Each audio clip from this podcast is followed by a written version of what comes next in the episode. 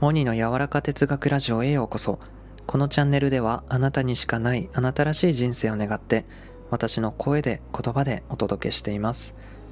はい今回のお話は習慣化についてです。あなたはどんな習慣をお持ちですか？習慣。例えば歯を磨くお風呂に入る。これも習慣ですよね。人によれば夕方犬の散歩に行くのが習慣です。という人もいれば毎朝30分勉強しています。という人もいます。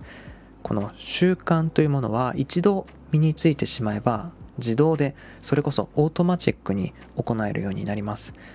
そして自分の中でこの習慣化されていく身についていくにはだいたい平均で8週間かかると言われています。日数にすると50日ほどですね。だからこの収録を聞いて何か継続を始めるとするじゃないですか。今日から50日後つまり3月下旬には継続の果てである習慣となっていくでしょう。また何といってもね習慣化の真髄はだるい時もできる。これだと思っています。